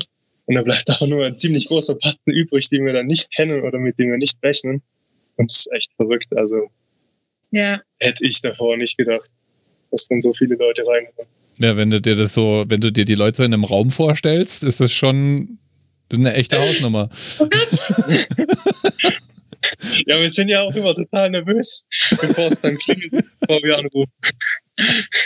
nee, Lampen- eigentlich, Bühnenfieber. eigentlich sind wir mittlerweile, wir haben erst drüber gesprochen. Am Anfang haben wir uns immer noch voll vorbereitet und überlegt und so. Und mittlerweile ruft man halt so einen alten Freund irgendwie an. So fühlt sich das an. Aber heute habe ich auch gesagt, irgendwie bin ich heute wieder ein bisschen aufgeregt. Ja. Komisch. Ja. Ja. Macht Ja. Spaß. Also Abrundung von dem Thema wolltest du. Ja, genau. Ja, genau. Ähm, wir hatten es ja in der vorletzten Folge schon von dem Thema Tourismus Mhm. und auch dieses, äh, diese ganze Sache mit äh, Instagram und Social Media. Und jetzt hat sich irgendwie zufällig die Tage noch was ergeben, weil ähm, wir verfolgen ja immer so ein bisschen die, die Berichterstattung in manchen Ländern, wo wir waren, gerade auch in Iran und Pakistan. Und in Pakistan war es so, ähm, wir haben dort persönlich äh, eine Influencerin kennengelernt. Ist mittlerweile ein richtiger Star. Die ist mittlerweile ein Star, ich weiß nicht, eine Viertelmillion Follower oder so. Oder Okay. mittlerweile noch hat die. Äh, die, Die haben, die haben wir in Pakistan getroffen. Die hat dich interviewt. Genau. Naja, jedenfalls, ähm, wir haben die Person, haben wir dort persönlich kennengelernt und haben mit der auch gesprochen. Und ich dachte mir damals schon, Mann, was sie für ein Bild von, von Pakistan zeichnet, über Instagram und ihren YouTube-Kanal und weiß der Geier was noch alles, das hat irgendwie nicht so viel mit der Realität zu tun. Und äh, jetzt gab's Proteste. ja, Proteste von Einheimischen und auch von anderen Touristen und es gab eine Art Online-Zeitungsartikel, auf Mhm. den wir zufällig gestoßen sind. Und da wird halt geschrieben, dass ähm, im Moment ist irgendwie gerade ein Trend, dass äh, die Leute gut über Pakistan schreiben und die ganze Welt am liebsten da hinreisen soll. Und da wurde die eben auch die Person mit benannt und ist auch ein Bild von ihr. Und da wurde sich halt ziemlich kritisch damit auseinandergesetzt, ja, was für ein Bild diese Influencer ähm, zeichnen und wie gefährlich das halt auch sein kann für jemand, der da einfach unüberlegt dann hinterherläuft und denkt, oh, das ist klasse, da muss ich jetzt auch unbedingt hinreisen. Mhm. Und auch was ist, in was für einer kurzen Zeit jemand dann sowas auch verbreiten kann. Eben Ja. dadurch, dass sich dann die, die Leute, die demjenigen folgen, das verdoppelt sich ja rasant. Also Mhm. als du, als wir die kennengelernt haben, da war das Ich glaube, der hatte noch nicht so. Ja. 80.000 äh, Follower Und oder so. innerhalb von Monaten geht sowas dann in die Luft, Ja, durch was auch 100.000. immer. Und ähm, wir dachten uns halt nur, also ich glaube, wir haben ein relativ ausgeglichenes Bild von, von Pakistan gezeichnet. Die erste Folge war, dass alles schwierig ist. Und äh, so jemand wie sie zum Beispiel, diese Influencerin, die ist mit diesem ganzen Stress und den Schwierigkeiten ist die überhaupt nicht ausgesetzt. Die hat zum Beispiel irgendwie eine Sondergenehmigung von äh, einem Ministerium bekommen, ist die ganze Zeit mit Jeep und äh, acht. Männern oder so Begleitschutz unterwegs, braucht sich nicht um Sondergenehmigungen für manche Regionen kümmern, kann da einfach so hinfahren, fliegt mit einem Helikopter über die Wüste, lauter so Geschichten. Und, Und so vermittelt, jemand- vermittelt aber, dass sie als Frau quasi allein durch das Land Ja, reist. hat Schminke aufgetragen, Kopftuch nur so halb, äh, Skinny Jeans und schreibt dann halt in Pakistan sei alles easy und ähm, das ist halt das größte Abenteuer, jeder soll doch bitte dahin kommen. Und was halt jemand, der das so unbedarft liest, total aus den Augen verliert, ist, dass das überhaupt nichts mit der Realität zu tun hat und dass man als normaler Reisender solche Erfahrungen niemals machen kann, weil man einfach nicht in so einer Blase unterwegs ist und dann eine Genehmigung von, von dem Minister oder so bekommt. Aber genau so wird es halt vermittelt. Und das wurde in diesem äh, Zeitungsartikel halt aufgegriffen, dass ähm, da die, die Einheimischen schon protestieren und sagen, ah, warum ähm, erzählen jetzt eigentlich äh, Ausländer, wie es in unserem Land wie es in zugeht. unserem Land zugeht, die überhaupt nicht ähm, in Berührung kommen mit den ganzen Problemen und auch der Gewalt, die es da gibt.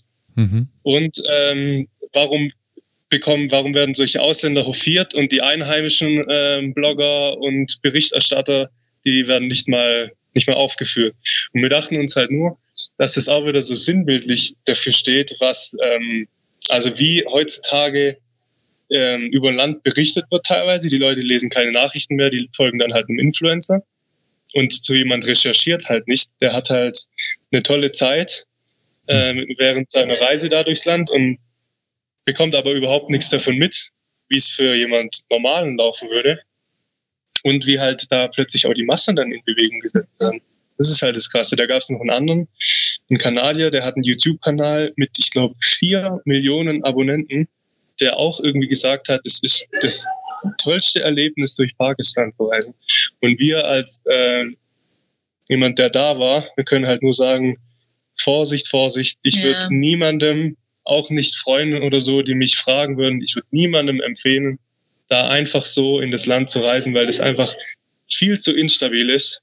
Es gab jetzt auch in den letzten Wochen wieder zwei Anschläge, einmal irgendwie in der Stadt ein, Bombenanschlag, dann wurden Leute aus, aus einem Bus äh, gezerrt und, und äh, erschossen. Also es ist alles andere als sicher.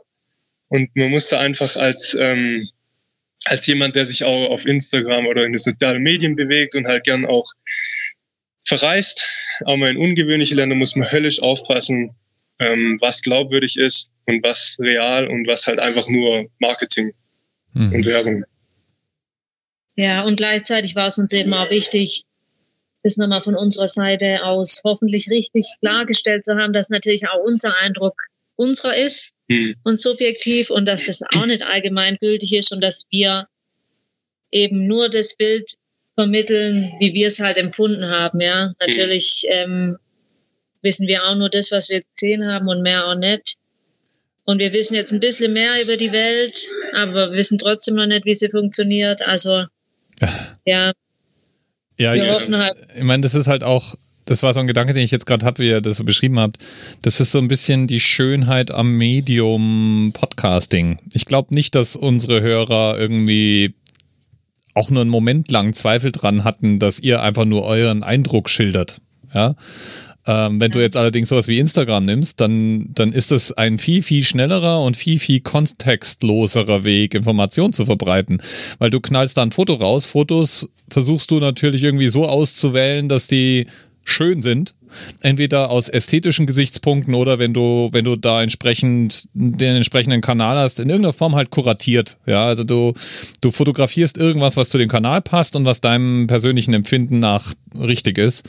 Und die, die das dann konsumieren, nehmen sich dann auch nicht wie in unserem Fall irgendwie 40 bis 70 Minuten Zeit, um sich das anzuhören, sondern die scrollen da drüber und lesen vielleicht nochmal gerade zwei Minuten den Text, der dran steht und das war's mhm. dann. Und ich glaube, das ist, das ist die große Gefahr an sowas wie Instagram, das ist die Gefahr an Twitter und allen anderen Kanälen, dass du so einen kontextlosen Schnappschuss kriegst, der ja auch richtig ist. Also ich meine, wenn die da irgendwie unterwegs ist und sagt, ich bin hier total sicher und äh, hey, total schick, ja, das ist schick und das Foto ist witzig und die meisten kriegen wahrscheinlich den ganzen Kontext, der da jetzt angemerkt wird, ja nicht mit.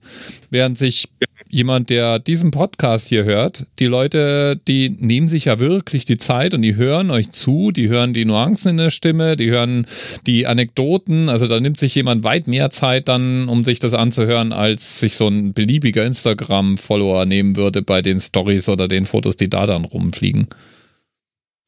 Ja, da fällt mir gerade auch noch ähm, ein Beispiel ein von der, von der Person, die wir da getroffen haben, diese Influencerin.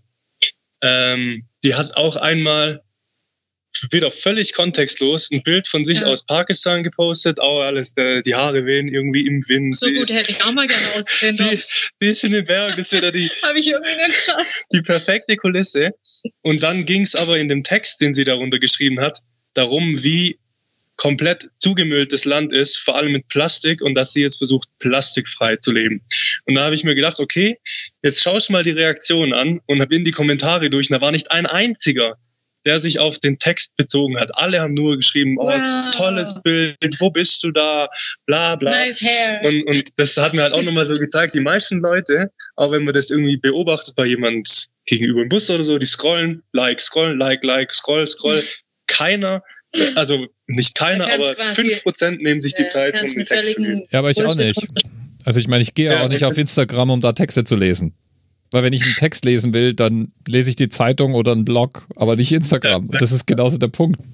Dies und deswegen war das auch mit der Grund, dass wir gesagt haben, wir verabschieden uns von diesem Ja, Medium, weil uns irgendwie der Kontext zu kostbar war, um das auf dieser Plattform Wir haben ja auch darzustellen. Bilder aus Pakistan gepostet. Da muss man auch ehrlich sagen, dass es bei uns natürlich auch wunderschön aussah mit Nanga Parbat und so weiter. Aber ja, wenn man dann halt nicht den Podcast dazu ähm, hört beispielsweise, dann entsteht weiß man genau nicht so ein falsches Bild. genau, was da eigentlich drumherum noch so passiert. Und also wie gesagt, Pakistan ist halt jetzt gerade für mich immer wieder das, das ideale Beispiel, weil das Land ist nicht sicher und Hm. das Land ist auch überhaupt vorbereitet auf Touristen. Also in weiten Teilen gibt es nicht mal Unterkünfte, geschweige denn, dass dich jemand aufnehmen würde, weil die Sicherheitsbedenken da viel zu groß sind, als dass ein Hotelier sich einen Ausländer reinholt.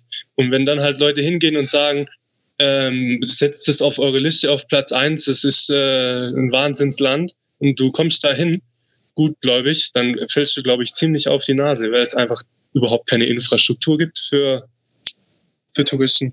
Das war ja bei uns auch schon so schwierig. Mhm. Mhm. Muss man einfach aufpassen. Ja. Ja. ähm, mein, das, also verstehe ich voll. Ma- Also ist absolut sinnvoll, macht auch Sinn. Also die, es ist halt bei so einem bildergetriebenen Kanal auch sehr viel schwerer, diesen Kontext zu transportieren. Also ihr müsstet dann wahrscheinlich auch viel mehr Energie reinstecken bei der Bildauswahl und selbst dann ist es schwierig. Und dafür macht man ja so einen Instagram-Kanal irgendwie auch nicht. Also du mal, also jetzt als Privatmensch machst du ja den Instagram-Kanal praktisch als so eine Art öffentliches Fotoalbum. Und äh, da ist es dann auch schwierig, weil wenn, da müsstest du ja dann zum Teil da Bilder reinnehmen, die du auch in einem, an einer, in einem Fotoabend mit deinen Freunden jetzt auch nicht vorspielen wollen würdest.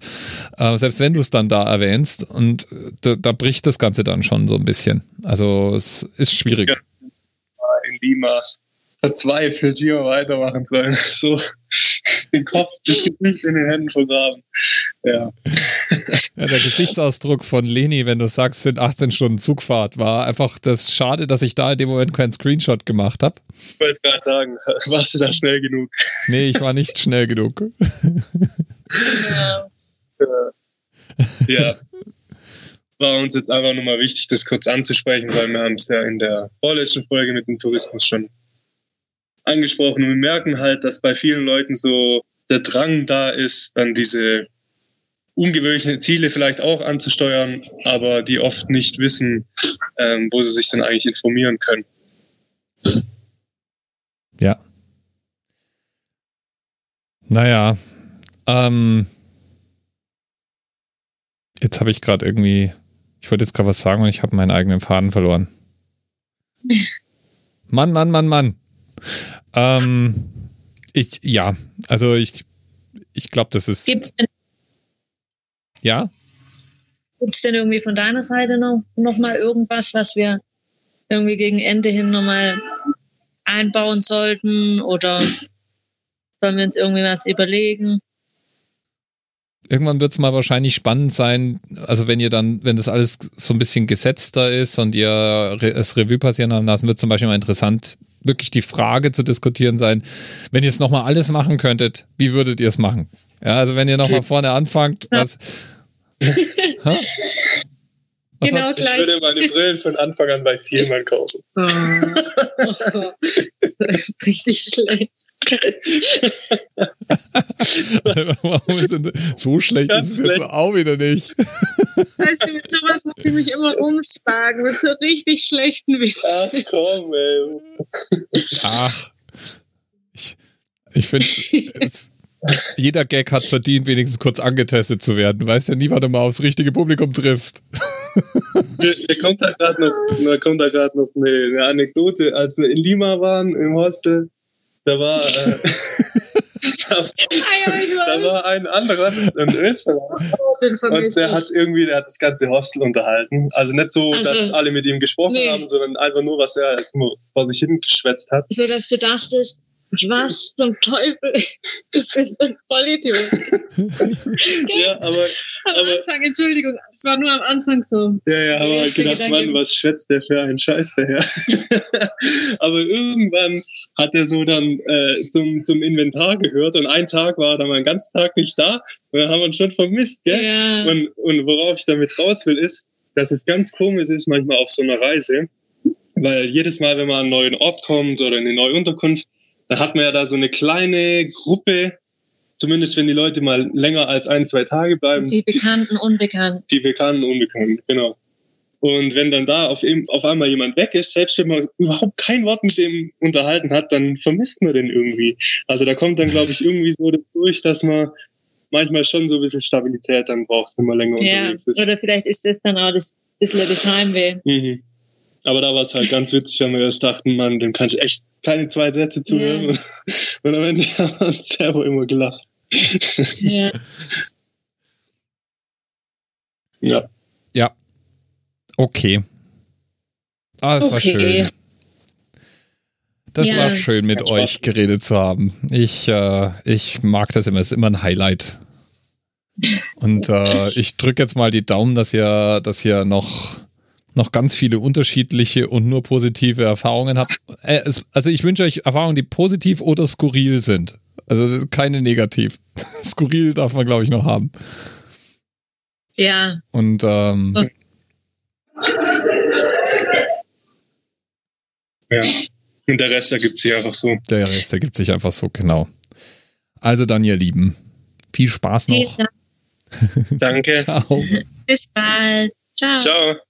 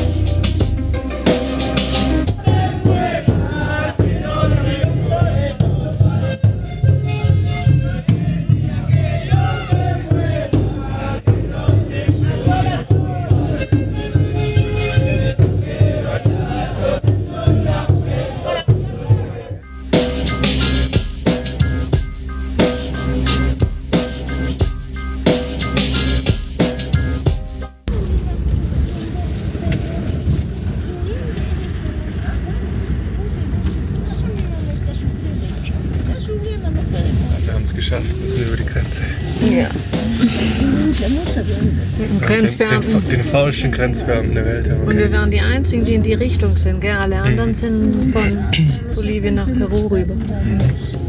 Ja, der hat sich irgendwie noch ein Comedy-Video reingezogen. Als er fertig war, hat er gefragt, was wir hier wollen. Rein oder raus.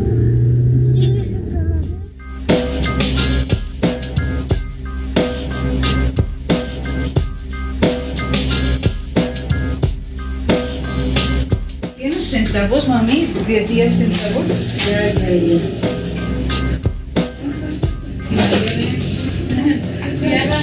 Gracias. Ah, sí, sí, está bien. Está bien.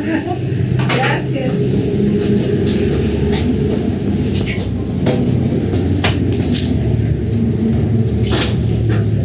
Hasta luego. Hasta luego.